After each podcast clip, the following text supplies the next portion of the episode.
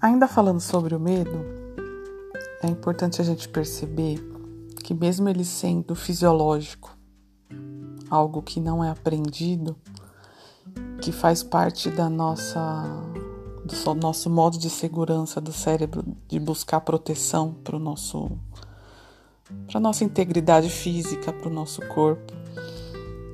É, a gente cresce tentando controlar esse medo ou acreditando que controla emoção, emoção.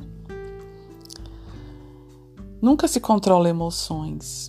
A gente tem uma falsa sensação de que se controla emoções.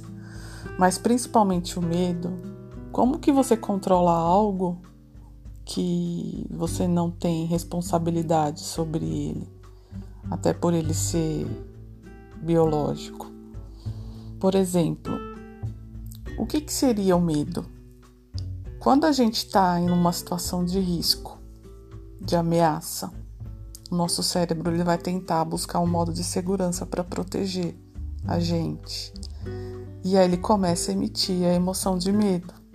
Então, por exemplo, você está correndo risco de ser assaltado.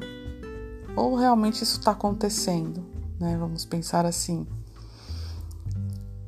Que está realmente sendo emitido ali de emoção? Medo. Por quê?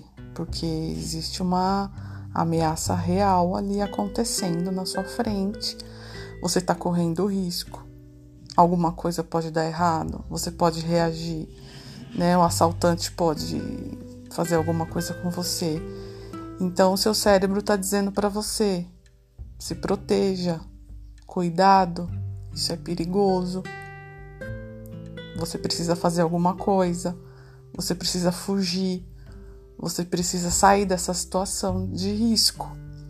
E aí ele começa a mandar os gatilhos fisiológicos para o corpo reagir né? Que é o que acontece na crise de ansiedade, por exemplo, que eu vou falar mais na frente. Por quê? Porque ele quer que você se defenda. Então tem pessoas que elas vão correr, tem pessoas que elas vão reagir, tem pessoas que elas vão travar, tem pessoas que elas vão chorar, tem pessoas que vão, sei lá, bater no, no assaltante.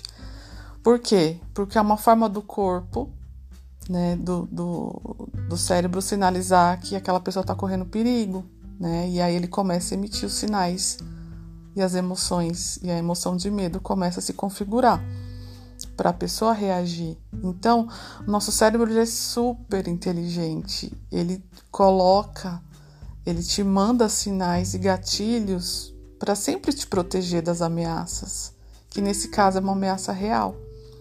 Então, isso que é o medo é você estar diante de uma ameaça real. Nesse caso, como eu coloquei como exemplo, que é bem diferente da ansiedade. Nesse momento, você não está com ansiedade, você está com medo.